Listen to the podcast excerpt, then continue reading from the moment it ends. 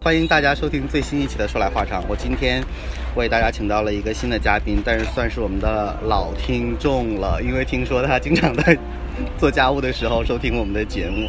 那是我的同事良师益友吧，算是伊娃同学，欢迎。Hello，Hello，Hello，Hello，大家好，我是伊娃。哦，我特别激动，你知道吗？因为平常我只能在电台里面听到寝室的那个很标志性的哈哈哈哈哈哈哈，然后我现在在现场竟然听到了，。哈哈哈哈哈哈。我觉得这期节目会不太正经，就是大家也就随便听听啊。然后我一定要说一下现在的背景，我们目前呢坐在马路边，然后吃着麦当劳，关键是吃着麦当劳，坐在星巴克的椅子上面，所以我们可能随时会被赶走。如果声音突然断了，可能就是被赶走了。那我们在吃午餐，所以说可能会有乱七八糟声音。我以前应该提到过，就我很很喜欢的爵士乐队 Bill Evans 他的一个三三重奏，当时在纽约的 Village Vanguard 那个演出的酒吧吧，经常会做一些现场，所以他们当时也是会有。各种嘈杂的声音，我以前有一期节目里也放过他们的一首音乐，所以今天我觉得这个氛围还挺类似的。当然了，跟纽约可能还差了一点点，但是我们就借这个由头吧，然后我也会专门去选一些 Bill Evans 的做背景音乐。完了，我都忘了这是个音乐节目了。没 有没有，我们是谈话节目啊。今天把伊娃请过来，是因为我们前几天在办公室简单聊了一下关于中年危机的事情。要不要这么直白？上来就是这个主题。那当然要扣题嘛。然后我说我其实跟文主播前一段时间也录了一些跟这个内容相关的聊天内容吧，所以想说，原来大家彼此到了这个年龄段，对这个年龄的问题和生存的问题，可能都会有一些想法，所以就把伊娃这么有经验的、为什么有感触的有经验？，那你你在职场上是我的前辈嘛不？不不不不，我我一定要声明一下，其实我跟那个我们的景主播是同龄，我 我不是他的长辈。不不不，我是说经验方面不不不管不管不管 好的，whatever。没有，我主要是今天呢，啊，我很我要正经一点，我主要今天要谈这个中年危机的事情呢，是因为我刚刚升格做了一名妈妈，所以就是我们今天应该会站在男性视角和女性视角不同的角度来剖析一下这个中年危机对我们的影响有多大。以及未婚和已婚之类的吧。唉这个事情吧，好忧伤。所以你会明显的感觉到生了 baby 之后的状态会有很大的变化吗？因为之前我们是一直在猜，其实我们也聊过，但是你自己猜我吗？就是就是我们猜这样的状态对啊对啊，但是你你因为你自己之前我们我记得我们是聊过这样的内容的，但是这次你自己亲身的经历了的时候，会不会觉得当年果然没有，我就是我觉得是看个人的想法吧，因为呃，首先我觉得我并没有说是因为有了呃 baby 之后就一下子变得特别宅啊，或者说就完全呃变成了家庭主妇的那种状态，其实并没有。但关键就是，就像我现在为什么会有中年危机，是因为我会要面临取舍。就那个取舍是在于说，你到底是想要家庭为主，还是想要事业为主？就是在做这样的取舍的时候，我觉得人会非常的纠结。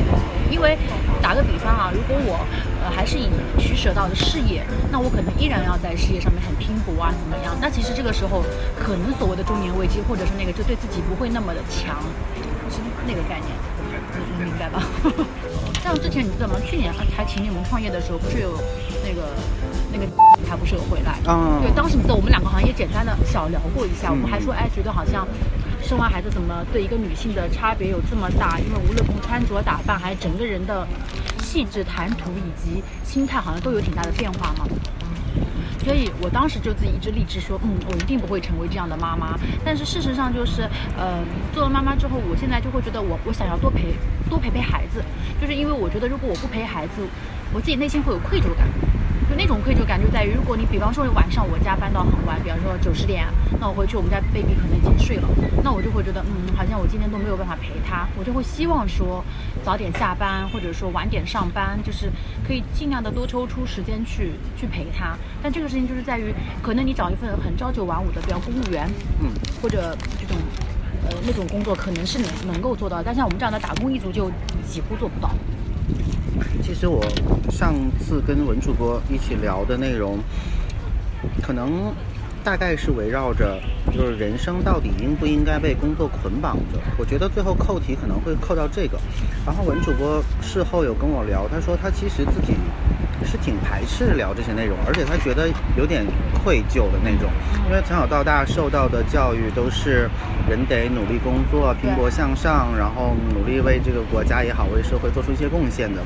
但是我我后来安慰他的话语是，我们确实是希望这么做，但是在这么做的过程中，自己感受到了瓶颈，或者说我们觉得很吃力，甚至是觉得有点违背我自然的一种状态吧，就是我自己本身是排斥的。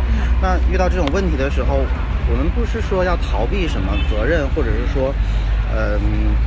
很消极的面对这个世界，我们是想知道到底为了什么，或者是说问题出现在了什么位置，或者是说我们有没有办法去解决？当然了，上次聊到最后发现可没没什么可以解决的，就可能是这样的。但是就是说。我还是在做一个平衡，就是人的生活和人的工作之类的，到底是怎么一个去取舍？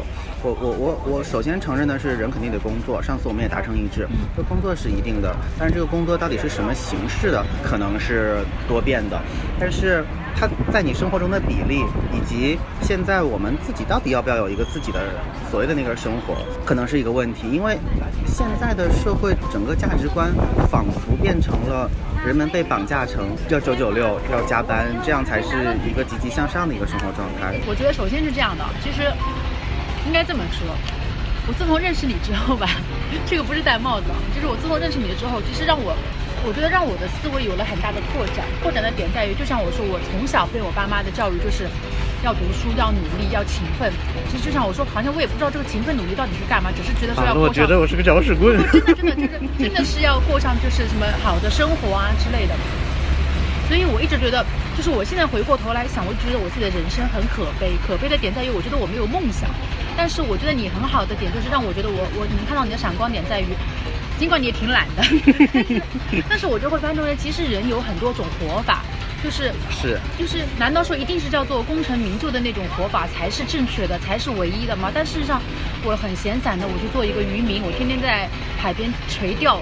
这也是我的一种活法呀，所以我倒是觉得不是说只有努力才是一种方法。当然，但是我觉得有一点我们俩是达成共识的，工作就人要工作，就是想说你不能成为别人的负担，你要自己能够养活自己。我觉得在这个基础线之之上，每一个人的价值观和人生观都应该被认可。就是这个是我觉得我认识了你之后，我有一个很大的一个感悟吧。突然觉得倍感荣幸真的真的真的，就是这个好像我以前也跟你说过的呀，就是好像。但我觉得我们算是互相鼓励吧，因为有你的认可之后，我就觉得，嗯，连伊娃都这样觉得，我觉得我我想法也是对的。怎么了？难道我平常给人感觉很激进吗？没有，主要因为你优秀嘛。不不不不不，就是，所以就再绕回到你刚刚那个话题了。你说工作跟生活的比例等等等等，所以我还是说，呃，可能就为什么说这依然是个无解的话题，因为在于每个人的想法不一样。就是呢，有一些人他完全是通过工作或者通过获取一些呃金钱，然后来得到一些人的满，就自我满足。但是像我们，我一直都认为我们没有，我们无法成为非常非常成功的人。原因是因为我们一直都去强调生活跟工作的平衡，但是是这样的，这又上升到了一个问题，就是到底什么才是成功？前几天我跟我跟四毛也在聊这个问题。很多年前我听白岩松做过一个演讲，他说中国人最不认可的一种成功就是生活的平淡、家庭的和睦。是。我觉得你仔细想想的话，那难道这不是一种成功吗？你把你的生活过得很幸福。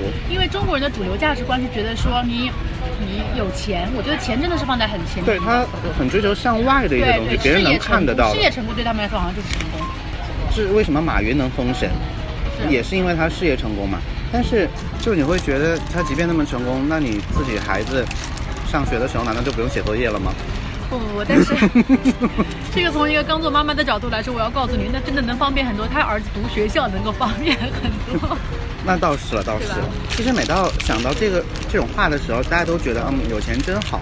可是怎么说，就是我们以前上学的时候，也应该会多多少少有点这个印象，就是人类历史发展到现在，努力追求的并不是少数人的富裕，而是大家都差不多的状态。所以其实现在这个社会状态本身就是畸形的，但是呢，就是一旦是把话题说到这个层面的时候，你就发现更无解了，而且甚至自己觉得自己甚至可能有点抬杠。但是就是因为有这些事情，才造就了我们可能会面临一些困扰啊之类的，或或我们才会想这些问题。所以我们是不是要把这个话题的维度往下降？因为有一种觉得降升上去了之后就下不来的感觉。对，接点继续。对。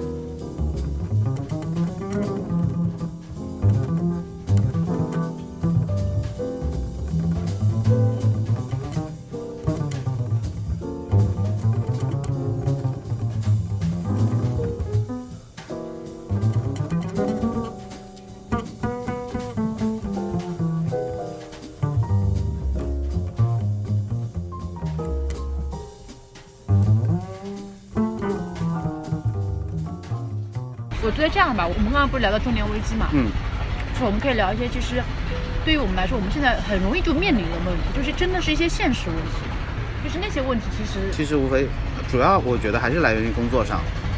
生活有啥问题吗？对啊，生活我的生活处理的可好了呢。我的生活目前也 OK 呢。这其实还在于有有人把它描述为叫中产阶级的一个危机，但其实我是觉得以我现在的状态，我我不觉得我到了中产阶层，但是可能我的环境，例如你们是我觉得是主流的中产阶级的一个状态，让我会感同身受的在想这些问题，比如说子女的教育啊，比如说呃可能在这个年龄面临的职场上的一些选择啊之类的。对啊，因为我是觉得，嗯，像你刚刚说的，包括子女教育，包括职场的选择，就是我觉得现在，就像我们说的，我觉得现在中国有个大环境叫做，你必须得努力的奔跑，如果你一旦不奔跑了，你可能就落队了。然后那个落队的感觉在于，甚至是说，哪怕我现在想让自己歇半年，就是如果我我呃什么那个辞职不做不工作，就真的是在家里面天天喝喝下午茶，带带孩子，享受享受阳光啊什么的。但是这种我觉得半年之后。我就很难再融入到社会，就这个会让人觉得很很焦虑。对，这个就是我们之前说为什么就不能不工作，或者说不能不与社会接触。但事实上，你说如果我们真的就是降半年。真的就是只是喘息半年，我觉得对于一个人来说其实是正常的，并没有说我我原打永远打算不工作。当然当然当然，但是社会不允许，因为你半年之后你这个人整个就过时了。对，然后人家在聊什么你都不懂，或者说你没有好的简历了，你的简历脱档了或者之类的，所以这就会让人觉得很很焦虑嘛。就是所以我就说了嘛，就我们的社会好了。对，就是整个社会就是会不断的督促你必须得一直往前跑，就感觉上面后面有个扫帚一直在打你打你的感觉。这种我觉得让人人很累，挺挺崩溃的，对，就这种感觉。而且我我刚才为什么要提到中产阶级的焦虑？中产阶级是一个很脆弱的群体，我觉得非常。他他尤其是我们这个社会的中产阶级。对啊，嗯嗯，所以说我比你更脆弱，但是我我觉得我觉得我可以用我们来说，就是我们现在的生活都是自己。这么多年工作累积出来的，可能父母会给到一些支持，但是是有限的，并不能说像马云这种怎么怎么样。马云好惨，天天被人念。但他也是努力出来的。对，但是就这种现有的这种生活看似挺美美满的，但是如果你一旦停下你自己拼搏和努力，就是你绷着的那根筋之后，它可能随时会掉下去，或者是随时会受到影响。我觉得这个是最可怕的，因为你已经有了拥有的这些东西，其实大家都不想放弃，都不想让它再回到不好的状态，所以你就只能不停的让自己往前赶，甚至想说，那我再努努力可能会更好一点。就大家都是被这个东西往前赶着。对。但是因为这个东西，我之所以说脆弱，一方面你自己不能松懈掉你的那根神经，另一方面是整个环境给你的，比如说政策万一有一些什么变化，或者是风吹草动吧，天灾人祸呀之类的这种，你你总之你不敢生病喽，然后你你不敢有什么大的投资啊这种，其实都要算计的。我觉得这个其实是让每个人都绷着那根筋，以及会有点敏感的状态在。这种时候，你就会觉得自我是一个很渺小的东西。对因为你在一个大环境下面，你就真的会发现说，一旦就是自己的那种抗风险能力其实是很弱的。对政治也会影响到自己。呃，你会可能受到远的，近的真的就是公司就会影响到你自己，或者等等等等之类的。就是这个会让人觉得很绝望。你的生活不能有其他选择。是，或者说不敢有其他选择，只敢在这条路上走下去。而且你的每一个决定只允许成功，不允许失败。一旦失败的话，就可能全盘皆输。打个比方，就是，嗯，前几年上海有一个那个那叫什么小产权房子的那个限购令嘛嗯，，对，那个政策一出来，真的很多家庭崩溃了，就直接就崩溃了。真的，因为它完全就是关乎到了大家的命运，对，就是这种感觉。所以我觉得这个是让人其实有点绝望吧。然后以及我们所所谓的，就是我刚才所说的那种来自于中产阶级的一种焦虑。嗯我有想到就是，又说回到妈妈的这样的一个角色当中，我会觉得，呃，主流价值观当中，就像我们现在说的，可能对一个女性的要求是，既能上得厅堂，又能下得厨房，就这种感觉。嗯，就像我们我我有一个亲戚，那么他的状态就是属于他可能，呃，生完 baby 之后，然后就一直全全职在家里面带 baby，其实带了三年左右，然后现在出来，可能就没有很很很理想的工作，然后。那一般来说，他就是做保险，因为保险相对来说门槛比较低嘛。但是他这样的一个状态，就是在我们整个大的家庭当中，大家是非常不认可。大家就有一种觉得好像，嗯，你看你当年读书也读得那么棒，什么重点大学、重点高中等等等等等等，但你到最后竟然只是去做一个保险，就是，所以他也很他就活得很痛苦，他就觉得说，呃，我也是努力在工在生活，而且我就以我自己来说，我现在会发现说，其实他自己一个人带孩子是件非常非常难的事情，就是其实是一个我觉得很值得被鼓励和表扬的事情，但是事实上在大在大家主流价值观的眼里，就觉得好像一无是处，就觉得你不就是照顾了个孩子吗？然后你看你现在出来工作也找不到，就找了份这样的工作，等等等等，所以就这种主流价值观的评判会也会让我不敢停下来。有一种无形的压力。对，就那种压力会觉得说，如果我现在真的说，嗯、我就停下来，所以我我今天早上还在跟我老公说，我说我觉得我自己是一个很很懦弱的人，那种懦弱的点在于，我竟然连做家庭主妇的勇气我都没有。我说这个是件很可怕的事情，因为理论上来说，你说作为家庭主妇，那多轻松呀，辞职报告一打就 OK 了，对吧？但是我说我现在就连这个勇气都没有，所以我就觉得很可悲。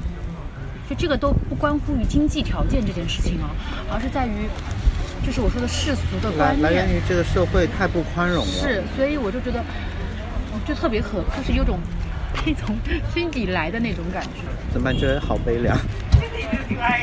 我们今天这是一个悲伤的栏目，但是其实，因为我作为一个男生，我从小到大对这方面的思考可能欠妥，就是没有那么多的去。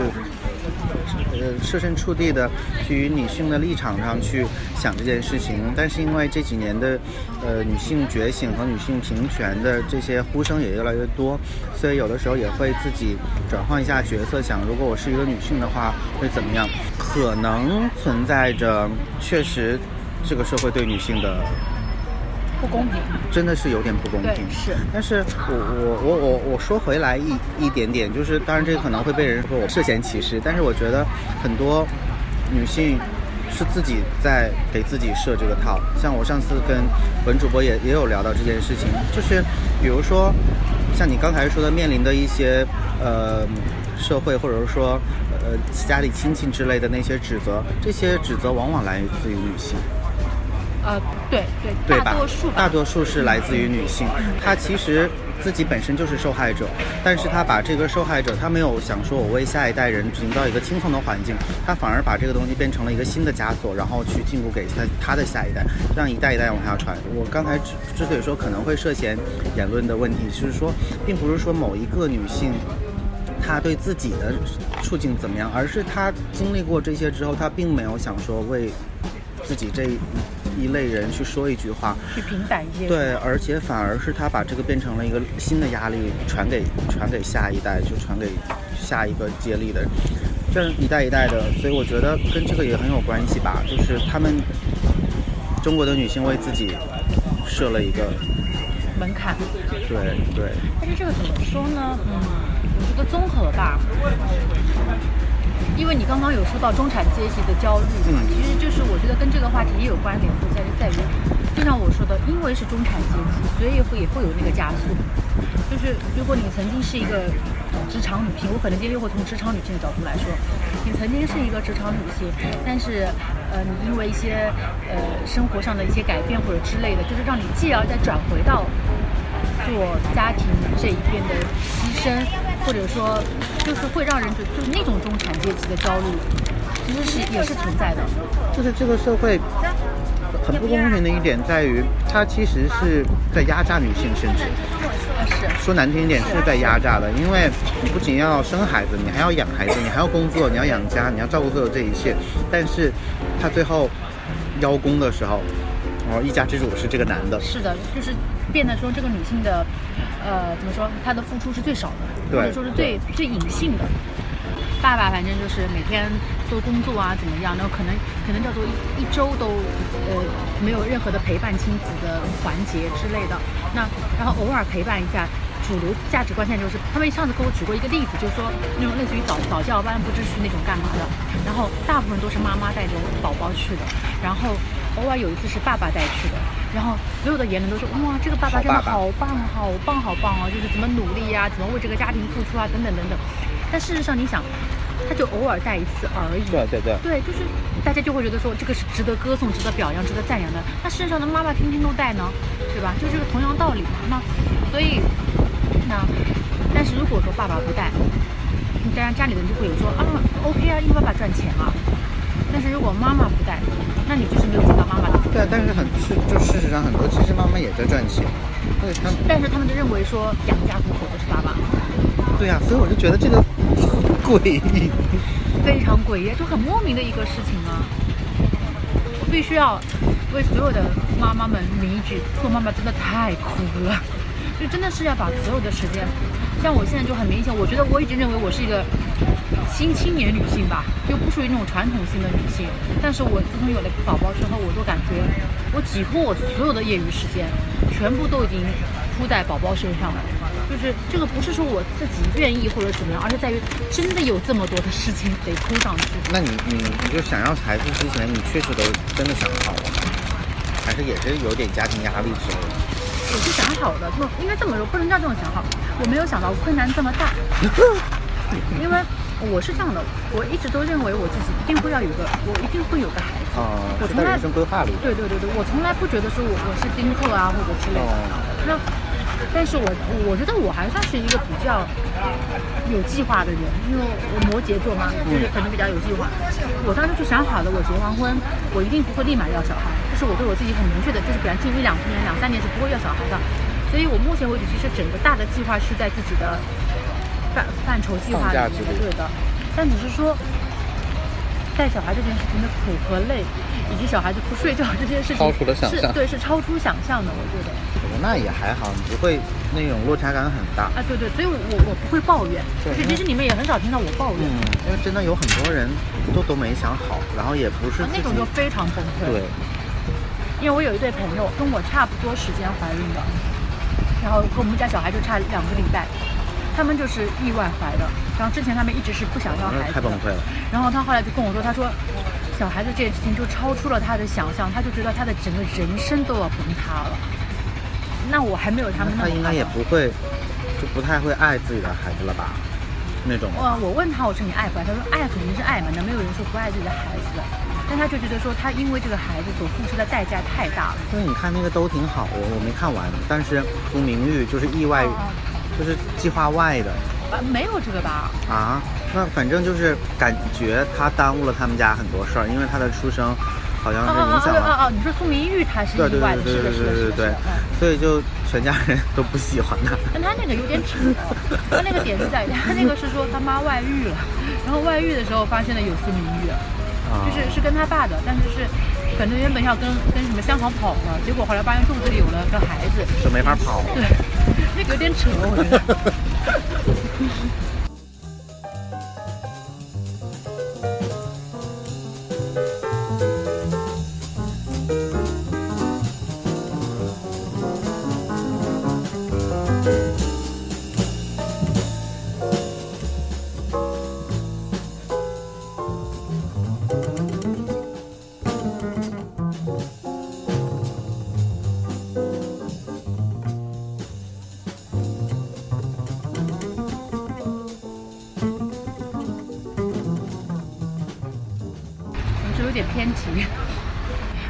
我现在觉得，就像我那天跟你说，我说我不是看了甲骨文的那个公司的那种裁员什么的嘛，就是包括今天早上我发你的那篇微信也是啊，你昨天晚上那个真的很讨厌，那个豆瓣的那个，我是凌晨一点多看完，我现在说贩卖焦虑真的是，就我觉得这种主流价值观当中，你想作为一个。成年人来说，四十几岁的成年人真的就是属于家庭最稳定的时候，对，但是也是需要最拼搏的时候，因为还要最后的冲刺阶段嘛。你就相当于把人家裁了，你说这个现实问题真的就是房贷怎么办，车贷怎么办，小孩读书怎么办，老婆怎么办？就是上面还有四个大人，所以我就觉得这个社会现在挺可怕的。上面四个大人，你你不敢让一个任何一个生病。对啊，你的孩子，你你不敢让他的健康也好，还有他的那个对有任何的问题出现，上学这些东西。所以你就在这样的情况下，我咋敢做家庭主妇呢？真的，这个的确也是现实问题啊。我们不是说完全被金钱所困，但是不得不说，我们现在就是金钱的奴隶，对吧？我觉得这个还是一个很现实的现状。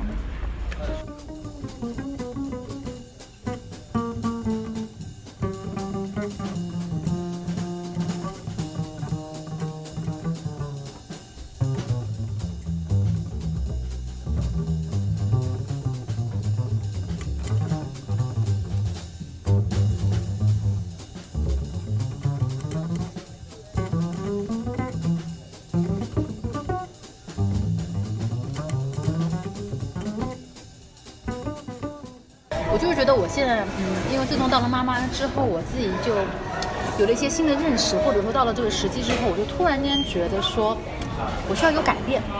因为呃，以往的从毕业到现在，其实差不多有十年的时间嘛，就呃一直就是埋头苦干吧，不能说不享受生活，但只是觉得说好像一直就是想要去给自己创造一些什么想要的生活啊，什么等等。但是到了现在这个节骨眼上，我突然间觉得说，好像呃不能算瓶颈吧，但就是觉得说好像已经没没有什么可以再大的发展了，嗯，所以就想说是不是这个时候是该有点改变，或者说为自己活一下。那这种自己的活，是说，别人像我有技能，那我是不是就走进去开发我自己的技能就好了？那在这样的一个状态下，我可能我自己理想状态哦，甚至是说我可能去开一个舞蹈工作室，开完了之后，我闲暇之余我还能带带娃，还能给大家比个叉。可能也对我女儿来说，她也有一些谈资吧。她那个谈资是说，我妈妈是跳舞的，就感觉跟别的妈妈都不一样。就是。一个是刚才我们有聊到，就是关于技能这个事儿，我当时一直在想，就是一个是不可替代性的这个这个事儿，就是你在工作的过程中越老未必越值钱，但是如果你有自己的一个专业的话，它就是越老越值钱。我我我前一段时间一直在想的这个事情，就是说我得做一件事情，让自己越老越值钱。或者说越老越受人尊敬，是他觉得你是一个这个领域的专家。我以前以为，啊，我工作年龄久一点，我有这么多年的工作经验，其实是我的优势。但是我现在觉得它是变成了我的劣势。对，其实这个就跟呃我们父母那一辈的时候，记得吗？是九零年的时候，突然间有一个下岗潮。嗯嗯嗯。其实我觉得我们现在面临的那个状态，就跟那个时候有点像。很接近。对。那呃，我曾经在我还年少不懂事的时候，我就会认为说，嗯，这个就是。爸爸没能力嘛，你才会被下岗或者之类的。但我现在发现说，大部分的人都是这样的，就那个不是指没有能力，而是在于你在这样一个随波逐流的状态当中，你慢慢的就被淘汰了，或者说那种淘汰都不是说你不努力，因为我们的父母辈其实他依然是兢兢业业的在他们的岗位上面做一辈子的，是，但是所以那个时候就会想不通，说为什么自己会被淘汰？所以我们现在其实也同样的面临类似的问题。就是这个事儿，上次我跟文主播也简单的提到了，但是没有深入展开。其实我个人也是有一点点疑惑的，我跟哈米也聊过，然后我也听听你的意见，就是我们所谓的。个人技能的缺失，或者说被磨灭掉了，我觉得跟整个工作构成和社会的这个架构是有关系的。就是因为这个一个公司，它需要员工去在某一个岗位上去盯某一件事情，这个岗位的限制造就了你一定是一颗螺丝钉，是很适合这个岗位的螺丝钉。那就是你工作年头越多，你越适合你的造型就越适合这颗螺丝，你你把它稳固住。你走了以后，你就变成了这一颗螺丝钉，你就没有办法上到别的机器上面去。是，然后另一个人，这这就变成了你说的可可取代性，因为我有这个坑，我随时可以把一个人塑造成这个样子，我把你盯上，就变成了你说的可可替代性。那我们自己觉得技能缺失，是因为我只能在这个机器上运运作，我拿到别的机器上，我也是一颗螺丝钉，但是可能我需要被重新去修改一下，然后就觉得我们好像自己丧失了很多竞争力的这个样子。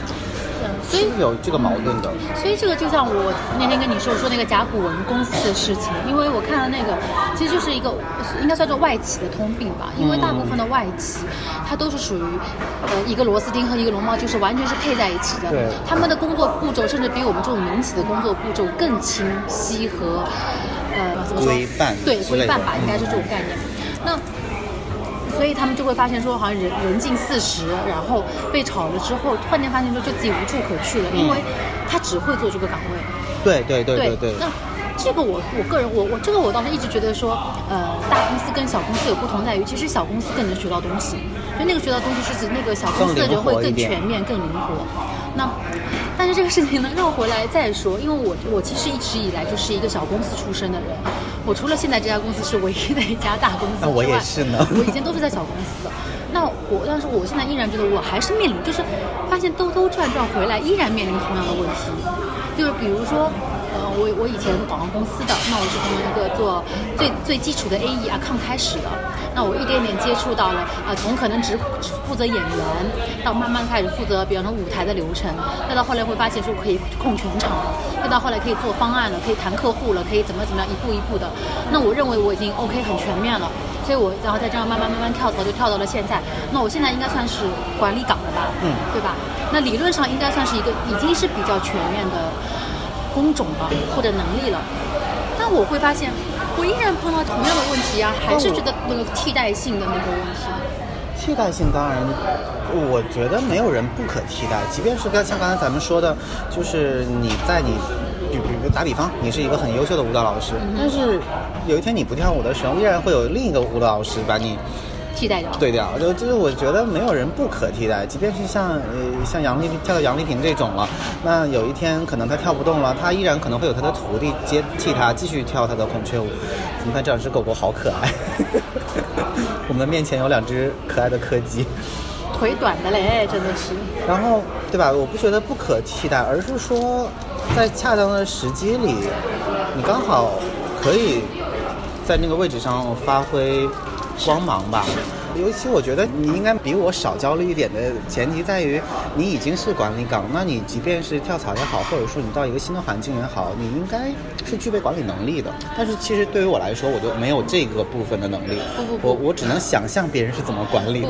我觉得我焦虑的有一个很很现实的点在于，呃，不拿我自己为例啊，就是以别人来说，就比方说很多管理岗的人，可能他的薪资。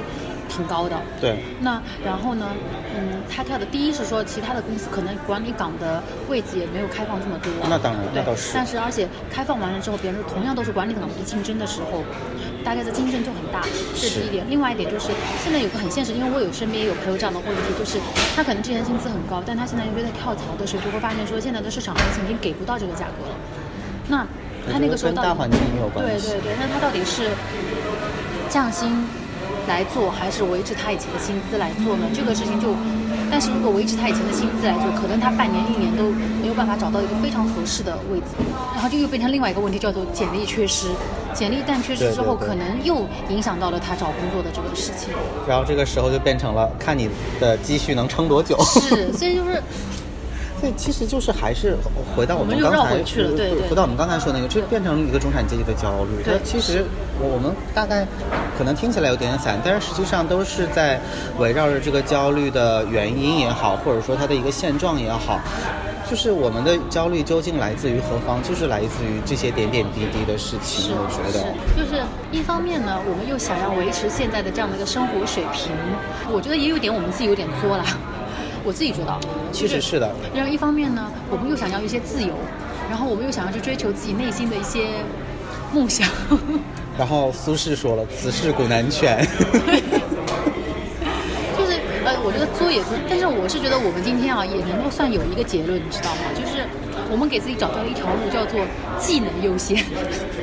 真的就是，呃，应该这么说，其实是我们不想成为茫茫人海当中的那个非常非常普通的那个人。我们指的那个普通是指，可能这辈子就这样了。我们还是想去试图去寻找一些用一个。词去形容是行尸走肉吧。对对我觉得我们是那些在大多数碌碌无为中的人，尚有一丝一点点自己的想法。对对对，希望找回一些自我吧，对对对，就是这种状态。不希望迷失下去。对，我们就不希望说真的就是，永远拿着一份很很固定的工资，然后朝九晚五，每天上班下班，然后我我是想说，其实这样的话，如果可预见的话，我是 OK 的。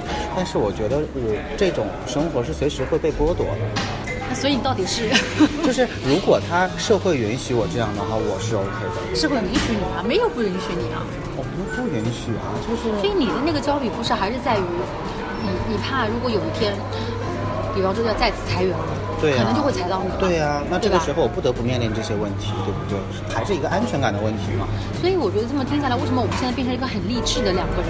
就是被逼的。对，明明我们只是只是想要每天躺尸状的生活，但是我们还是被逼的原因，就是因为我们说，因为害怕说有一天那样最差的结果来临。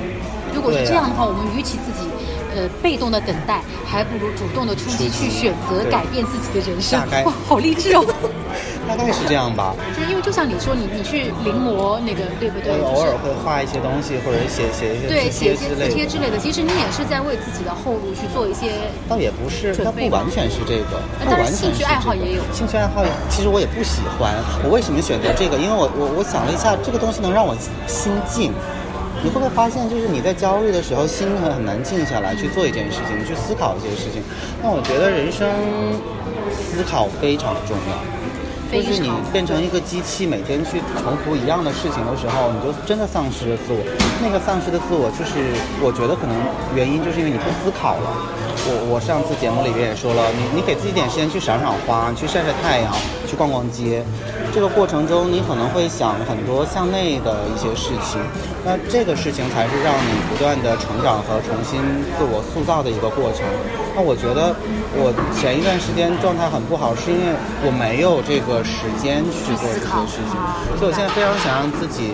就是逼自己去做一些这样的事情，然后所以我觉得练字啊，你在写的过程中，你一笔一划，你多多少少可能会有一些思考，让你的心静下来一点。我跟你不同的在于，我前段时间思考了很多，就是因为思考太多了，导致我焦虑了，导致我焦虑了。因为当你思考，就是比方说你你最近一直在思考这样的一个问题的时候，你就会特别关注这样的文章，然后所以就会力法则，然后发现对全都是这些东西。是的，然后就不知道是因为这个吸引力法则的原因，还是因为真的大环境就是这样，所以就才会焦虑嘛，就这个原因。那我，所以我有一方面的原因，就是因为我会觉得说，像我刚刚说的，一个是我是时候，我希望让自己做一些改变了，不想再像以前那样，只是每天工作、工作、工作、工作。因为你刚刚不是想让我举一个例子嘛，嗯我自己就会觉得说，呃，如果还是既然这样朝九晚五的工作，会让我很崩溃的点就在于，比如说我们家宝宝是个睡渣，那他每天晚上可能将近从七七八点一直到十二点的这个时间当中，你都是需要全身心的陪着他的，因为哪怕他睡着了，但他也有可能突然半个小时之后他就醒，他醒了可能就会要妈妈抱啊，你要再哄哄他睡觉什么，就是相当于说你整个晚上的时间都是碎片化的，完全被打打得很散。那我就一直在试图想说，以我们以往的工作节奏，我可能每天晚上就还是要去呃工作啊，或者回微信啊，或者怎么样。但是在宝宝也没有睡得好的情况下，你其实你自己的内心也很焦躁。然后你还要去处理工作的事情，尤其是比方说你原本设想的很好，你比方说我让宝宝八点或者九点睡觉，然后你再开始忙工作，但是宝宝一直不睡，一直到十一点都不睡。那那时候你那边的客户或者那边的领导一直在催你要方案，或者让你给一个什么结果的时候，就你整个人那个内心是崩溃的，是就那种是非常崩溃的。所以就在那样的一个状态下，我就会觉得说，工作和生活很难平衡。是所以我想去做点自己的事情。我会觉得做自己的事情，一方面自己可以控制自己的时间，当然可能压力也很大，但是另外一方面，我觉得就一个是能控制自己的时间，另外一方面，真的就是你是自己在为自己努力，那个跟你打工的那个状态，或者说你是被动努力，或者说是别的人迫使你的努力，那种感觉是不一样的。对我我我这样说可能有点消极啊，但是我总是觉得，就是你刚才说的，我这么努力，最后关我屁事啊，还不都是是老板的？然后你九九六也好，还是你你零零七也好，当然我们可能还没到那个份儿上，是是但是你你想说我我每天把自己所有的时间，甚至所有的精力都贡献给工作的时候，最后我自己迷失了，然后呢，我又什么也没有。当然了，除了除了应该有的工资之外，但是如果你把这个东西完全是劳动关系去换取，对是去去平衡的时候，你觉得那我就是劳动所需而已，我为什么要如此呢？是，所以我我有个女朋友，她就跟我说，她说她有一段时间，她也是，呃，他们他们家宝宝现在两岁嘛，她说她刚刚开始跟我一样恢复上班的时候，她说她有一段时间很迷失自己，她不知道自己要干嘛，她就觉得她自己做不好工作，也做不好妈妈，因为她说他因为他是在外企的那种药企里面工作的嘛，他说他那个状态就是属于他那段时间，每天一到周末他就出差，然后平常上班的时候呢，经常要到上晚上八九点。那偶尔呢，能够到早上、晚上稍微早点五六点。他说他是什么状态？他说他那时候都是每天计算好时间，比如他们家是住在浦东，他上班的是在浦西。他说他都算好时间，如果我现在这个时间下班，开车回到家大概需要多少时间？坐地铁如果需要多少时间？如果坐地铁比开车要快，他就坐地铁回去，他争取能够陪他就家宝宝五分钟。就是，但是一到了周末，他又去出差了或者怎么样，所以他就觉得他宝宝一下子就好像对他有点生疏感。然后，但他同时，因为他刚刚回到工作上面嘛，所以很多乱七八糟的人事调动啊等等，就让他在整个公司的处境也有点尴尬。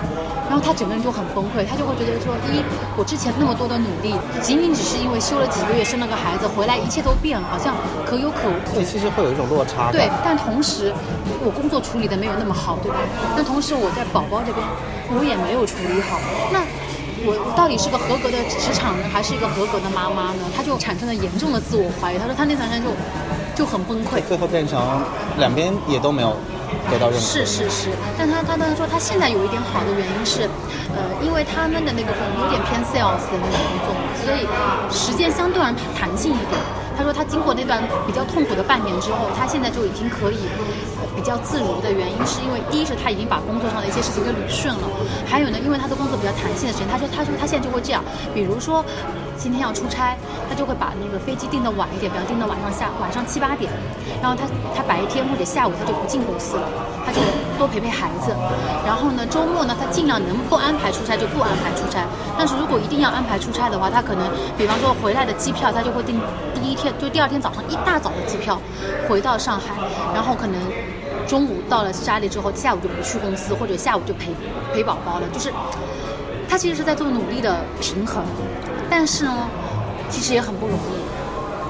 而且我想说，有的公司可能不允许这样嘛。是说你已经到上海了，你还不赶紧给我滚回来？对对对，所以我就是说，因为每个公司的文化不一样嘛，我就是，他说他现在相对而言稍微能够找到一些平衡了。当然，我们公司肯定是不能这样的。其实说难听一点，大家还是在合理的条件下去钻一些空子，嗯但是这个是各大公司和这个社会并不认可的，他会觉得你偷懒啊什么什么的，所以我觉得我们一直在被这种一种无形的枷锁和道德感绑架着。对，所以我才想起来了，我还得再点一个题，是在于我们两个人之所以有那么多的中年焦虑，还有一个原因是因为现在的年轻人冒上来的太快了，就是因为为什么我们说叫中年焦虑嘛，就是因为呃。你拼又拼不，过年轻人。当然，我们要努力拼也能了，对吧？那就是因为想说中年人可能被太多的事情给牵绊了，只要觉得我们犯不上，就我我还是就年轻人你拼搏是应该的，因为你你你你确实可能欠缺欠缺的东西多一点，你得还是得学习。当然了，我也得学习。我也得学习。那我我就觉得就是，那我我已经年轻的时候已经拼了一些了，那你现在而且我们年轻真的是很拼，好吗？就你总归让我们稍微松一松口气，然后也让我有一点喘息的时间，看看外面的风景。对，就是因为就觉得现在的一个主流的感觉，就觉得说好像你只要不努力，你就是就是有问题的。那不管你曾经是付出了多大的努力也好，但是事实上人生嘛，总在不同的节点需要停一停、想一想，然后再做努力或者再做选择之类的。那现在的感觉就有一种觉得，好像你看吧，你你不努力，九零后就来了，零零后就来了，然后你看看零零后、九零后加到两两三点，你你你你要不要一起拼啊？但是事实上，我们就会觉得说，人在不同的年龄，可能我觉得是要做一些不同的事情或者之类的？对啊，你说我我我这个岁数了，我其实就想看看外面的阳光，我赏赏花，怎么了？所以这个前提告诉我们，你必须要在你这个岁数获得经济自由，你才能去赏花呀。然后然后所以今天结论就是我不配。所以我们，那么我觉得是这样的。来，我们总结一下。OK，就是一个，我们是觉得说，人永远都不能放弃自己的。从一个很正面积极的角度来说，呃，无论你是朝九晚五的上班族也好，或者你有一技之能也好，其实还是要不断的学习，不断的思考，就是争取让自己有有有能力去应变未来的种种可能吧，而不是说完全很被动的接受一些东西。甚至那个我觉得它都是生存层面上的最重要的，而且最最核心的就是人人生在世，你总要问斯芬克斯最核心的问题：你是谁？你到哪儿去？你你要你到底要干嘛？是不是是这个核心的问题。但是我不希望人在工作和为了生计奔波的过程中，忘了自己的这几个问题。我觉得这个是最重要的。其实无非就是这个。但其实现在又补了一句，其实现在我觉得很多人都不知道自己是谁，自己要干嘛，自己从哪儿来，自所以己未来他要去哪才可以。接受九九六，他才可以接受我的生活都是工作就好了，他充实了我反而。但是我觉得我们不是这样的，我们还是希望问一下我到底是谁，我需要干嘛，我想去哪里。我们还是希望希望我们在有生之年可以寻找到这个答案的人，所以我们希望我不要被。生计所捆绑，我觉得可能是这样吧。就是如果说从马斯洛的那个理论来说，第一个是生生存对对吧？当然，我觉得生存还是需要达到的，当然，当对吧然，？所以工作也是为了生存嘛。但是在生存的基础上面，我们希望说可以更多的有一些自我的空间，实现的对，实现一些自我的需求吧。是。那不然，人和动物有什么区别？对吧？对吧 会使用并进制造工具。所以伊娃姐有畅快淋漓吗？可能也没有。不不不，挺好的。我觉得我我的想法就是，我想要以后经常来当这边的嘉宾嘛。是我们有一些想法的话，可以多交流交流可能下。可能下一期我们要聊的就是感情了，我们还会约上另外一个小姐姐呢。好，我们期待一下，可能最近我们多约几次，我今年争取把这个节目做得再丰富一点，请大家多来聊聊自己的故事，然后多听一些不同的声音，这样子。就这样吧。好，这次的节目就先到这里，谢谢大家收听。拜拜。